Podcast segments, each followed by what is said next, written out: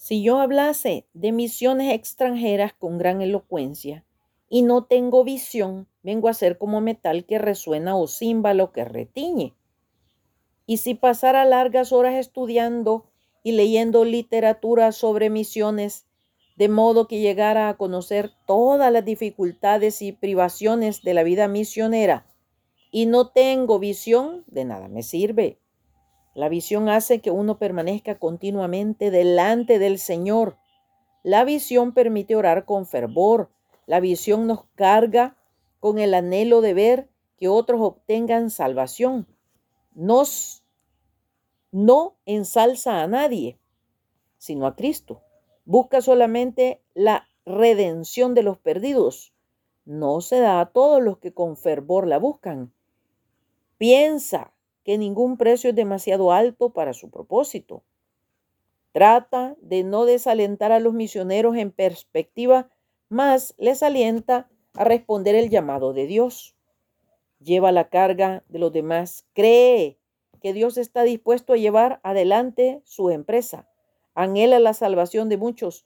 Soporta los fracasos y desengaños aparentes. La visión no fracasa pero fracasa si se trata de despertar el interés con historias espeluznantes. Cesará la visión si se promueve la obra misionera con lágrimas que no están acompañadas de sentimiento sincero.